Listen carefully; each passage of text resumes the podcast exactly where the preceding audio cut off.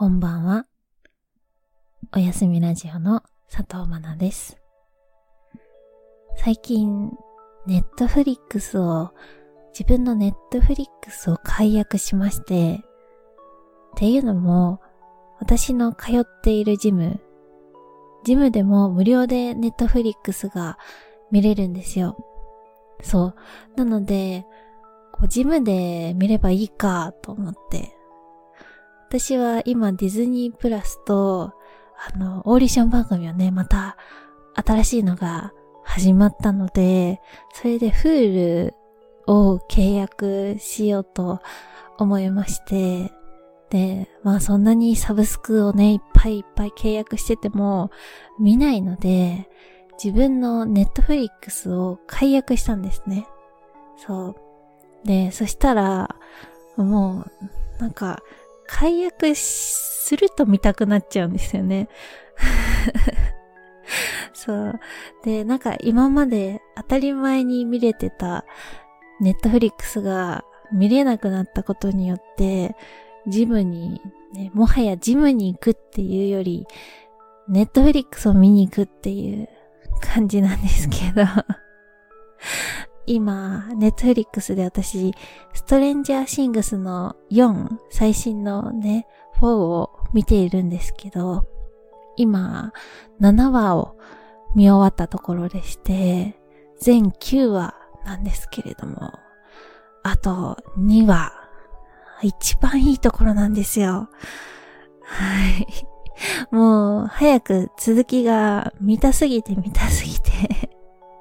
24時間やっているジムなんですけど、前なんて朝5時に起きてジムに行きましたからね。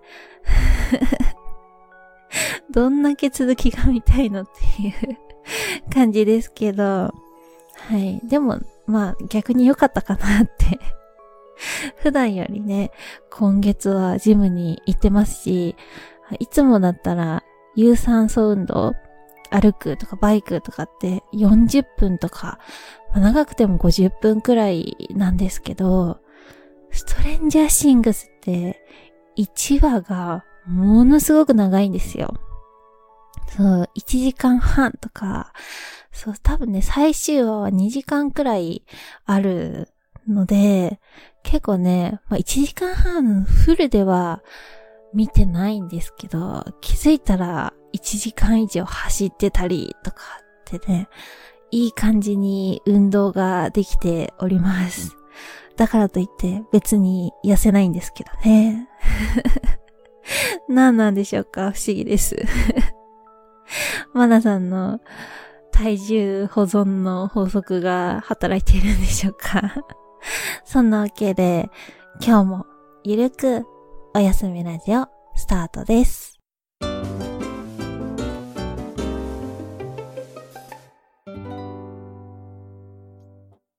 では、今日もリスナーさんからいただいたお便りに答えていきたいと思います。お便りは概要欄にある Google フォームからお待ちしております。はい。では、5つ目のお便り読んでいきます。ラジオネーム、ももかんさんより、まなさん、こんばんは。こんばんは。お久しぶりです。以前メールを送らせていただいたももかんです。お、今日はまたまなさんに相談があり、メールを送らせていただきました。適応障害になって以来、1年間お休みして、今年大学院の受験をすることにしました。今は大学院の受験勉強中です。最近、両親と志望校で少し揉めることが増えてきました。親はいい大学院に行ってほしい。私は学びたい分野や先生のいるところ、欲を言えば少しでも合格できそうなところを受けたいと思っており、意見が食い違っています。親の意見は痛いほどわかるし、迷惑をかけた分、期待にも応えたいとは思うのですが、それがプレッシャーになっています。また、自分の能力よりも高いレベルを求められると苦しいし、自分にできないことをなんで私に求めるの？と怒りも湧いてきます。親の気持ちにも折り合いをつけて、プレッシャーを感じすぎず、落ち着いて受験勉強をしたいです。こんな私に何かアドバイスいただけますと幸いです。ふわっとしたな、ふわっとした悩みですみません。とても暑くてヘロヘロになりそうですが、お体に気をつけてお過ごしください。これからもラジオ楽しみにしています。最後まで読んでいただきありがとうございました。とお便りいただきました。ももかんさん、ありがとうございます。お久しぶりですね。以前は大学3年生の時ですかね。ちょっといろいろキャパオーバーしてしまって。でも、休むっていうのも罪悪感があるっていうのでお便りをくださっていたと思うんですけど、今回のお便りで、あ、ももかんさん一年ゆっくり休めたのかなと思って、そこはちょっとほっとしました。うん。今回は大学院進学で、ちょっとでもいい大学院に行ってほしい親御さんと、もうね、無理はしたくないなっていうももかんさんで、意見が割れているっていうので、これは本当に、どっちの意見もね、そうですよね。うん。ももかんさんのね、こう、病み上がりというか、もしかしたら、病み上がってもない状態で、また以前の状態を期待されてもっていうのもね、こう、例えばコロナ明けとかに体育の授業で50メートル走らされて、おい、お前、前は6秒台だっただろう。6秒10を目指せよみたいなことを言われてもね、それは無理だよというか、なんで分かってくれないのってなるだろうし、ご両親の少しでもいい大学院にっていうのも、わかるっちゃわかるなーって、うん。私は、ね、その社会に出るのに、学歴で選ばれるっていう社会は、ね、もう違うかなって思うんですけど、でも学歴っていうのは、あれば自分を支えてくれると思うんですよ。うん。世間体が人からどうっていうより、私はね、自分を支えてくれるものなのかなっていうふうに捉えてて、学歴社会は終わったって言っても、結構人生についてくるものだと思うんですよ。うん。学歴で選ばれるっていう社会は終わったけど、でも、あればあったで、支えになってくれる。うん。お金と一緒みたいなね。お金も、お金がないと、不幸せとか、何にもできませんっていうのは違うじゃないですか。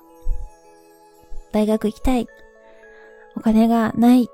でも、奨学金っていう制度があるよっていうので進学できるとか、お金に余裕ないけど、サブスクを使って、ね、映画だったら、一回映画見るのに大人1800円とか、ね、私も結構高いなとかって思っちゃうんですけど、アマゾンプライムだと映画見放題500円とかで、たくさんいい作品に出会えるよ、みたいな。うん。でも、じゃあ、本当にお金の心配なかったらって考えると、奨学金の心配もね、何にもなく大学行けるとか、見たい映画、ね、見たいって思った最新の映画を映画館ですぐに見られるよとかだったら、やっぱりないくてもないなりにやっていけるけど、あったらあったで、やっぱりいいよねっていうのが、お金も学歴もリアルなんじゃないかなっていうふうに思うんですよ。うん。だから、桃川さんの人生なのでね、簡単に、そう、無理するのは良くないよ。自分の人生だから、自分のやりたいようにやりなーって、そういうことを言うのは、私はなんかずるいのかなっていうふうに思って、うん。もかんさんもお便りに書いてくださってるように、その、親との折り合いですよね。うん。落としどころ。もしかしたら、ご両親は、一般的なネームバリューで、こことか、こっちの方が上っていうのがあるかもしれないんですけど、分野によっては、本当はこっちの方が有名なんだよね、とかって、あるじゃないですか。うん。私は、心理学の分野なので、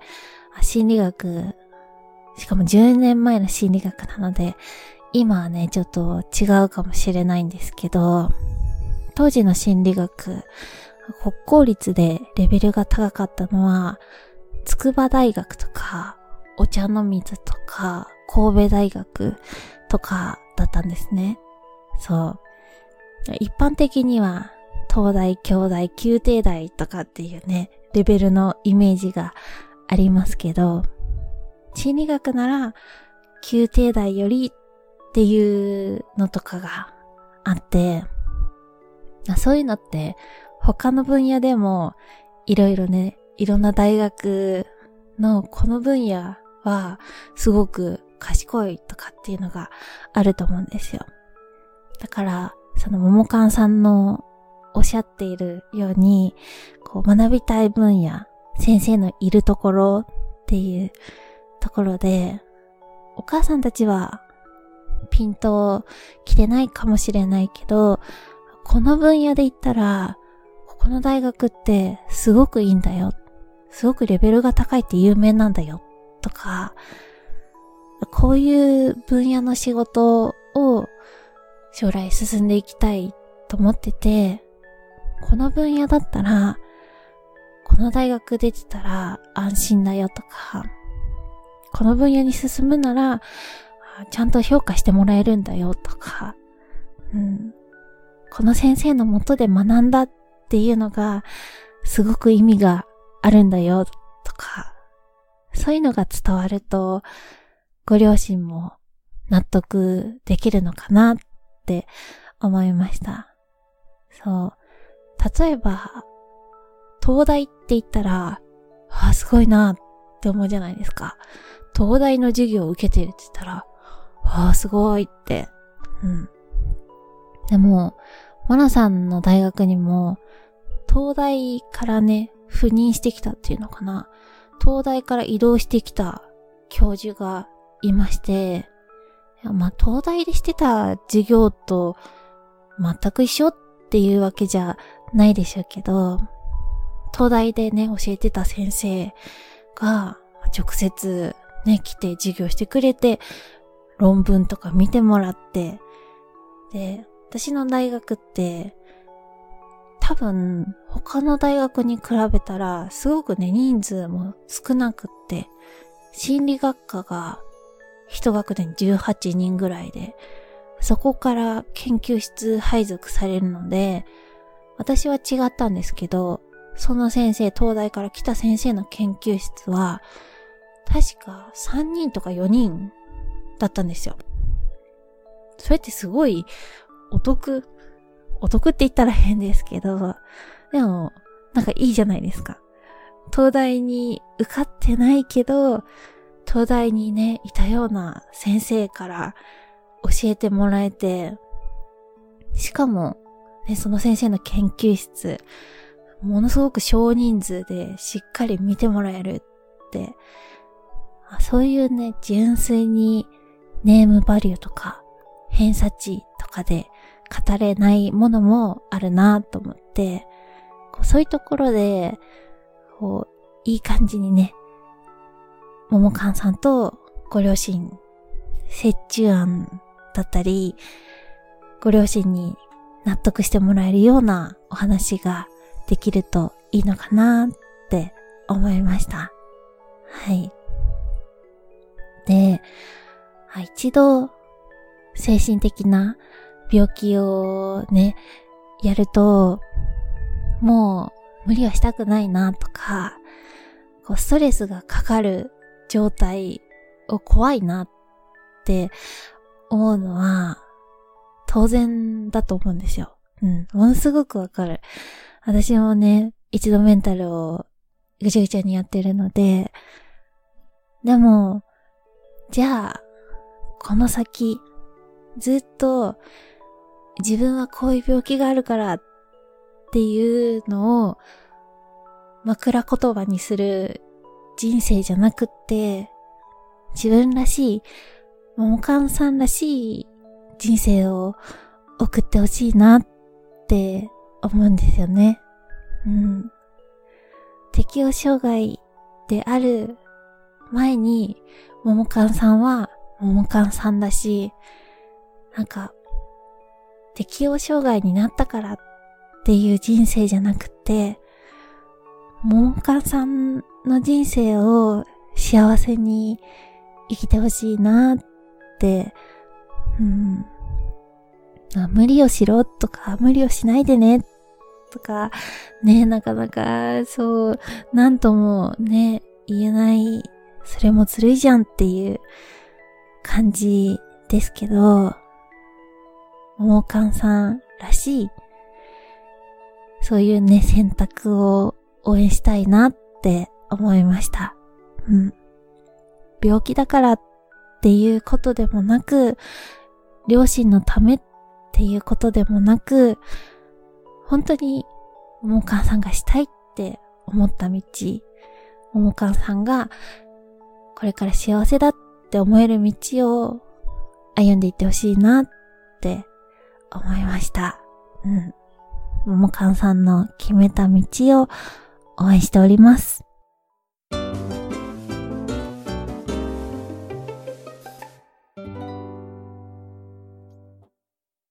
さて、続いてのお便りです。ラジオネーム、リプトンの申し子さんより。こんばんは、こんばんは。リプトンの申し子と申します。いつも寝る時の BGM として楽しく拝聴させていただいています。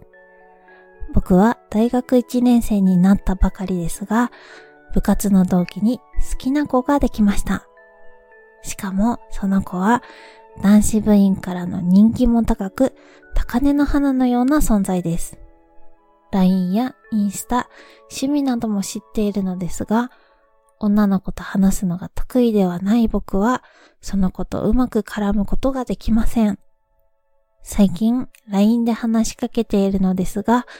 返信が半日や一日返ってこないことが多いです。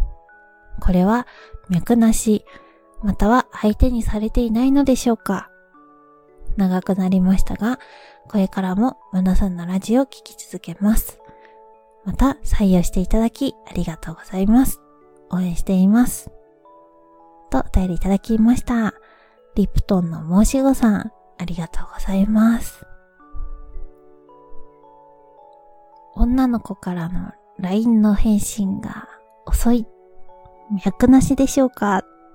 ていうことなんですが、でも、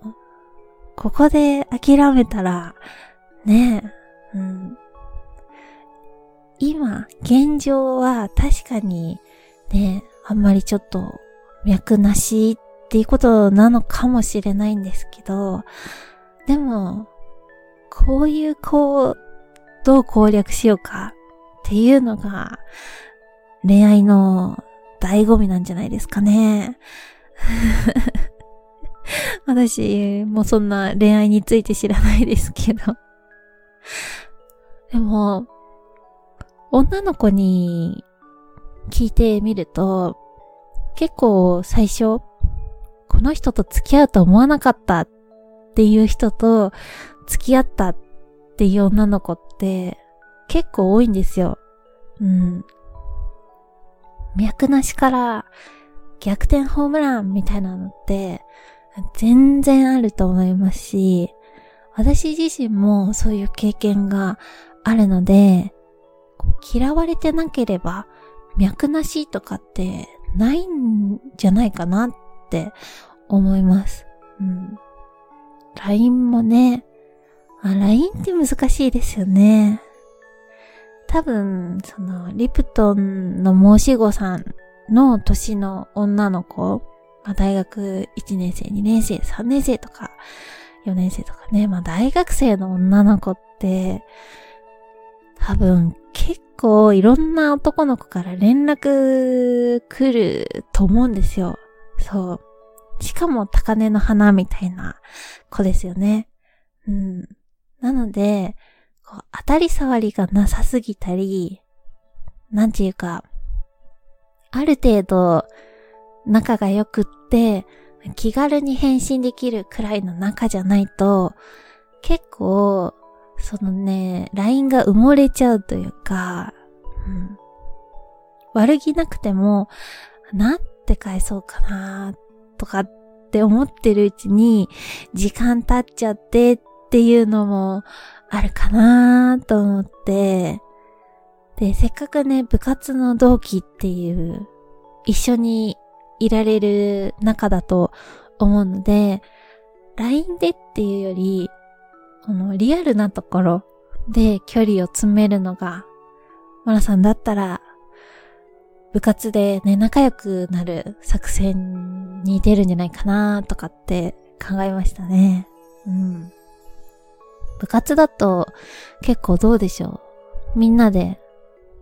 この後ご飯行くとか、遠征とかでね、ちょっとね、隣の市とか行くとかでも、誰々の車乗ってくみたいなのとか、あったりはしません？廃車とか。なんかそういうところで実際に話したり、なんかね、重そうな荷物とか持ってたら、持つよとか。なんだろう。本当にちょっとしたこと？荷物持つよとか、暑くない？大丈夫？とか、ちょっとした気遣いでも、あ、いい人だなとか、優しいなって思ったりしますし、話すのが得意じゃなくっても、女の子ってそういう、この人って優しい人だなとか、こういうところ見てくれる人なんだなとか、誠実な人だなとか、そういうのって結構敏感に感じ取るので、なんかね、そういう実際の場面で、リプトンの申し子さんのいいところが伝わるといいのかなーなんて思いました。ぜひね、諦めずにいい恋をしてください。リプトンの申し子さん、応援しています。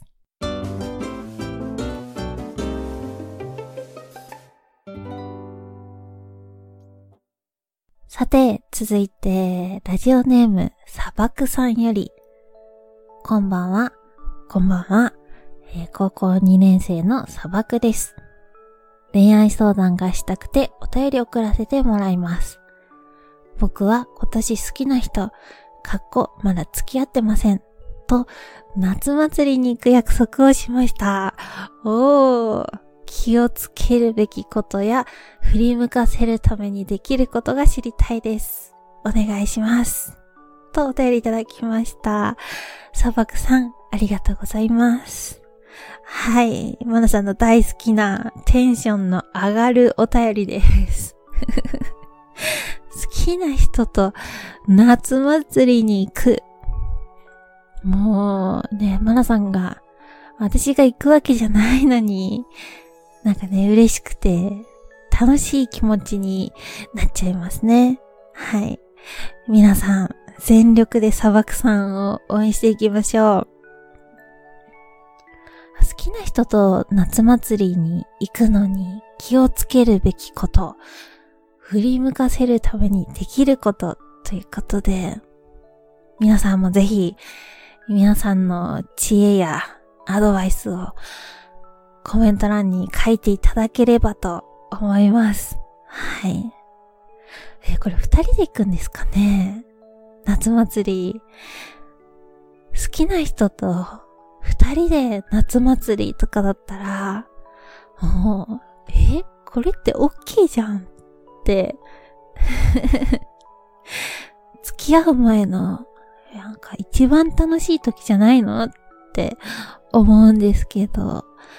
どうなんでしょうか？女の子は、浴衣とか、着てくるんですかね？どんな感じなんだろう？もし、浴衣とか、浴衣じゃなくっても、女の子って多分、夏祭りってちょっと普段よりおしゃれしてくると思うんですよ。うん。普段はね、しない髪型、ちょっと凝った髪型するとか、アクセサリーをつけるとか、なんかちょっとね、メイクをするとか、うん。だから、ね、もう、可愛いって、可愛いって素直に言っちゃうのがいいんじゃないですかね。うん。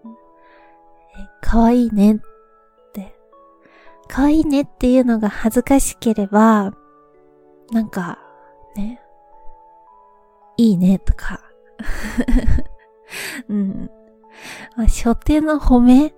うん、最初の褒め、待ち合わせ場所でね、会って、すぐ、その、え、いいねとか、かわいいねとか、そういうね、言葉をぜひ言ってください。うん。で、まあ、最初だけじゃなくって、もう可愛いなんていう言葉はね、いくら言ってもいいですからね。なんか食べてて可愛いなと思えば、なんか可愛いねって言っていいと思うし、うん。あ、照れてても恥ずかしくてもね、絶対ね、可愛いっていうのはね、伝えた方がいいと思います。女の子も言われて嬉しいですしね。うん。あとは、なんでしょうね。女の子を気遣うというか、あ大丈夫？暑くない？とか、もしかしたら普段履かない？ね、ヒールとかサンダルとか、あの、浴衣の下駄かもしれないので、足痛くないとか、うん。あとは、ゴミとか持ってあげるといいかもしれないですね。なんかね、屋台で買ったりするかもしれないんですけど、結構ね、ベタベタしてたりするかもしれないので、え、いいよ、それ持ってあげるよとか、ゴミ捨ててくるよとかね、そういう優しさとかで、やさおポイントを稼いで で、あとは、いい感じって思ったら、もう勢いに任せる。うん。砂漠さんはね、女の子を夏祭りに誘えた勇者ですから、うん、勇気ある男の子なので、そう。であとはもう楽しむ。そう。それが一番かも。楽しいっていう気持ちって伝わると思うんで、ぜひ砂漠さんもデート楽しんで、最高の夏祭りデートをしてきてください。はい。いいですね、ほんと。めっちゃいいですよ。オヤリス総出で応援しております。最高の夏祭りデート、楽しんできてください。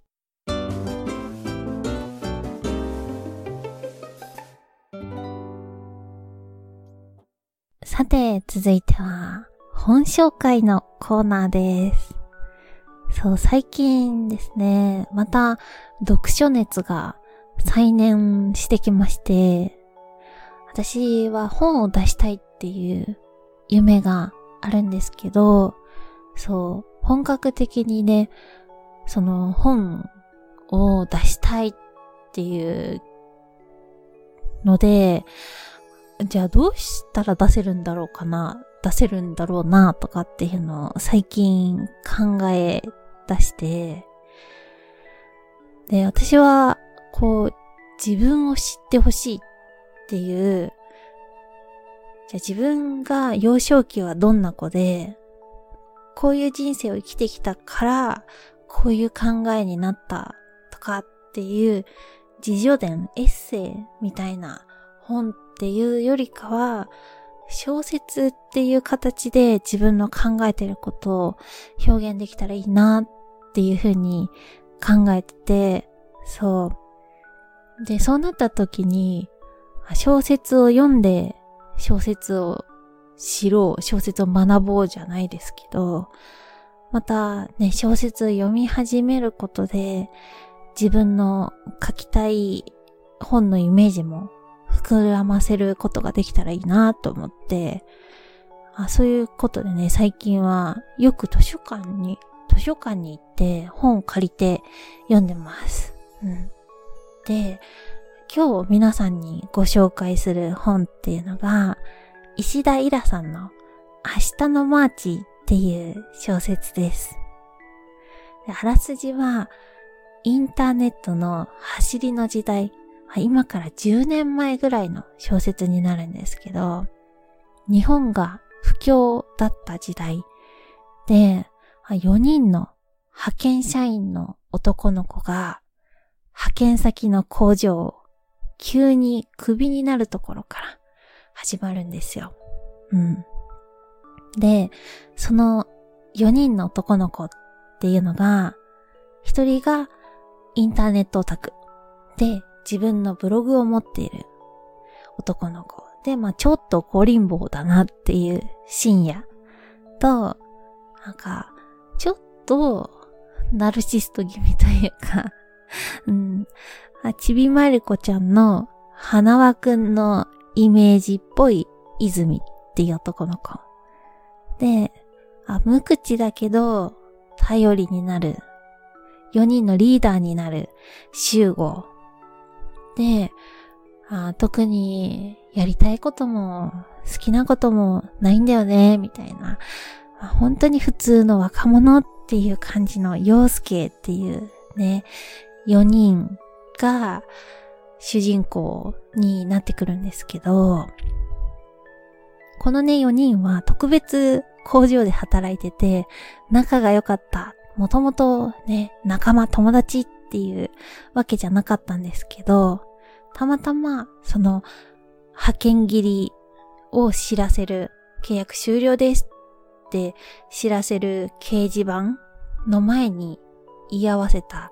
4人で、で、お前、これからどうすんのみたいな。うん。明日からどうするみたいな。東京帰んの？家帰んの？みたいな話をしているときに、集合、リーダー格の集合が、俺は歩いて東京に帰るって言うんですよ。で、4人が働いていた工場は、山形にあって、東京までは、まあ、600キロぐらいあるんですね。で、他の3人は、え？マジ？みたいな。東京まで歩くって、えそんなの無理じゃないって感じ。そう。で、季節は夏。うん。こんなクソ暑いのに、東京まで歩くなんて無理だよ、みたいな。そう。でも、もともとシューゴはアウトドアが好きで、そうね、工場で働いている時も休みの日になると大きなね、リュックを背負って歩きの旅に出てるみたいな人で、そう、だからね、まあ当たり前に東京まで歩くっていうふうに言うんです。で、他の3人も、まあ、確かに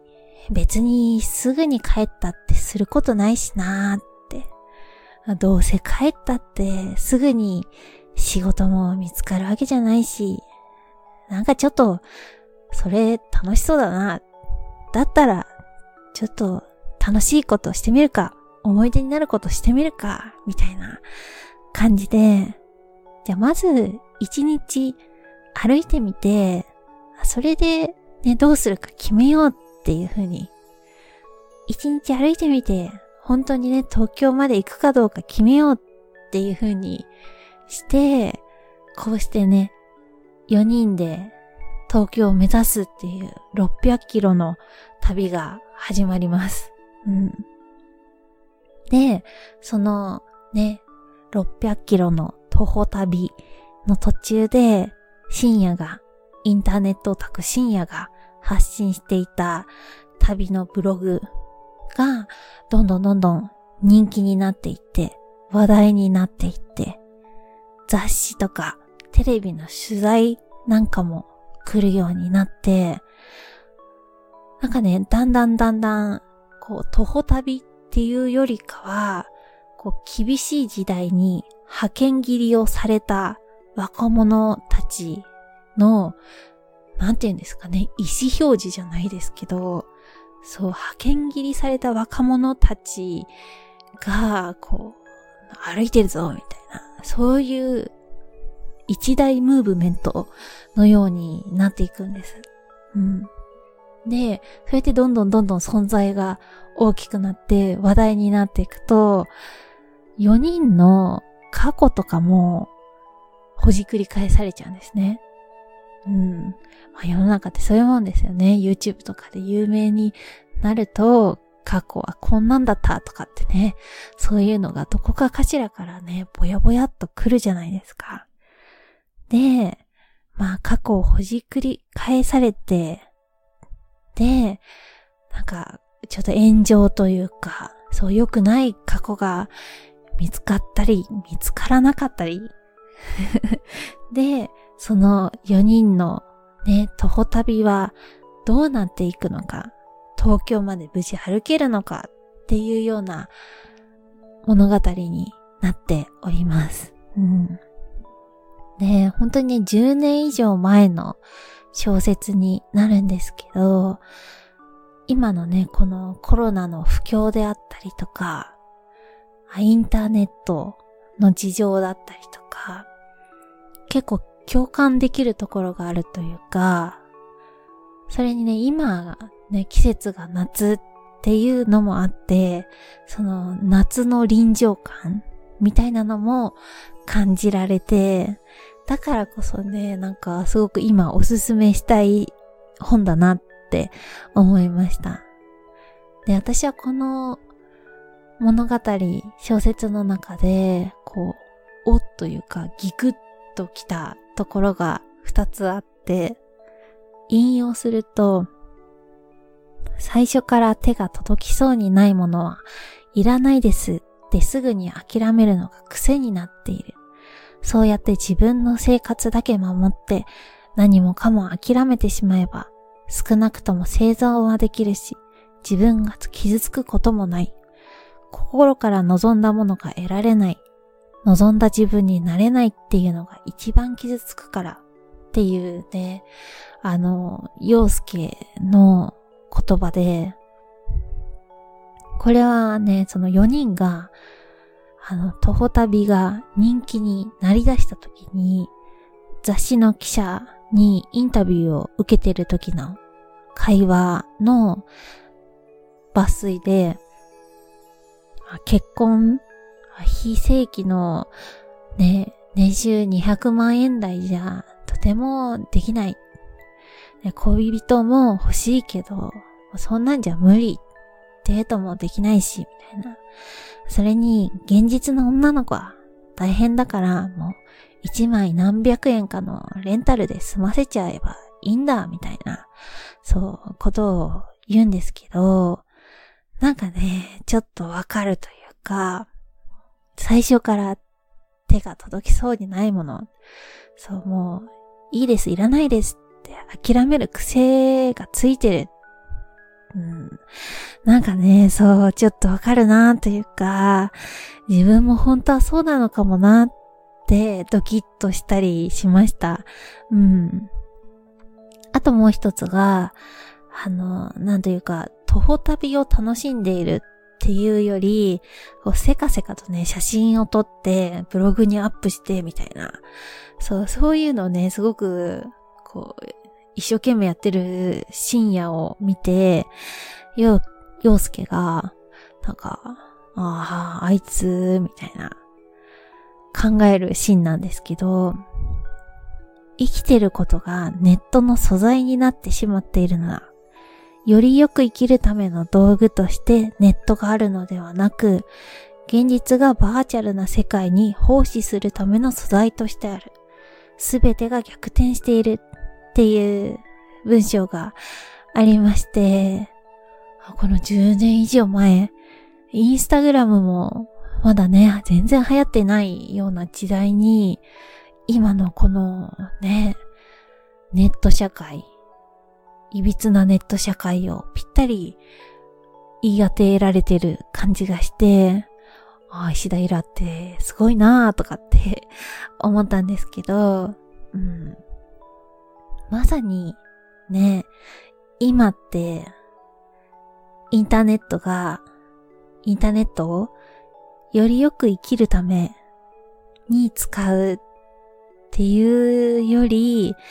自分たちがネットに使われているみたいなのって、そういうのってね、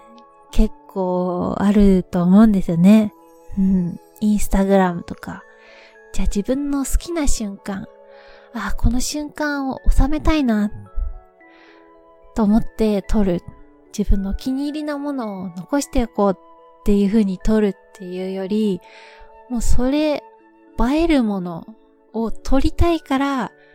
そこに行く。それを食べるとかね。うん。で、改めて、私もこうやってね、インターネットを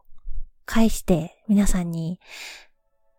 こう、ラジオをお届けしているわけなんですけど、インターネットと自分の人生、自分が主体となって、自分がインターネット使って人生をよりよく生きていきたいなってそれをね、それが逆転しないようにしなきゃなっていうのは、こう改めてね、考えさせられました。うん。まあそんな感じでね、本当に今、こんな時代だからこそ、夏だからこそ、おすすめの本になってます。はい。で、読んだ後はね、なんか、ちょっとね、足に力がみなぎってくるような、自分も歩き出したくなるような、ね、読み終わりになります。気になった方いたら、ぜひ、石田イラ、明日のマーチ、読んでみてください。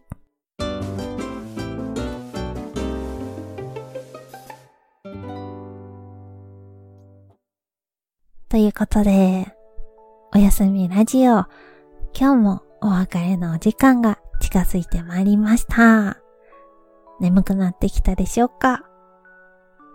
最近はね、なんか、また、梅雨かって思うほど雨の日が続いていて、強い雨も降ったりして、ねなんかちょっと気持ちが晴れないというか、気がめいりそうになるんですけれども、そんな中でもね、皆さんの生活になんかちょっとでもいいなって思うこととかね、